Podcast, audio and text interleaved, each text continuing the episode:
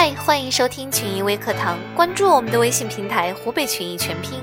在一个企业中，总有那么一些难以管教的背景员工，他们不仅狂妄自大，不把别人放在眼里，还不断的挑战公司的底线。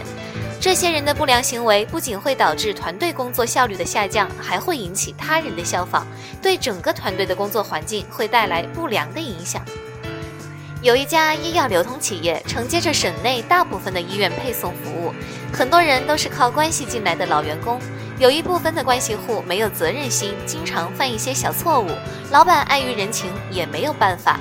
有的小错误只要稍微留心都可以避免。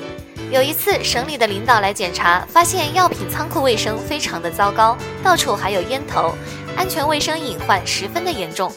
随后的几天，该流通公司收到了停业整顿的处罚通知，也有几家供需量大的医院纷纷取消了配送合作。公司蒙受如此大的损失，碍于人情，老板也只能暗自承受。这些员工的背景对管理者来说是一个现实的威胁，即便是犯了错，就如案例的情景一样，某些背景也可以使他们免受处罚。在企业中，当执行遇上人情的时候，千万不能置之不理，而应当采取有效合理的管理体系来制约这些员工。那么，怎样才能使企业逃离人情的怪圈，同时也能避免企业的执行力下降，防止企业陷入被淘汰的厄运呢？湖北群益李荣先生首创的积分制管理，在二零一一年获得国家认可，成为管理创新项目。把积分制度用于对人的管理，以积分来衡量人的自我价值，反映和考核人的综合表现。积分与各种福利挂钩，对于背景员工可以做到一视同仁。在湖北群益公司规定，老总的家族都可以到公司上班，但要求统一接受公司的积分量化考核方法。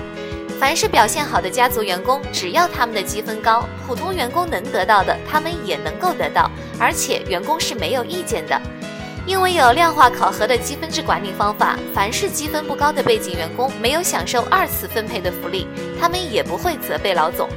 因为他们知道是因为他们的努力不够，积分不高。所以积分制管理可以彻底解决背景员工的管理难题，企业同样可以做大做强。好了，以上就是今天给大家分享的背景员工的解决方法。有什么想法，可以在节目下面留言。欢迎关注我们的微信公众号“湖北群”。我们下期节目再见。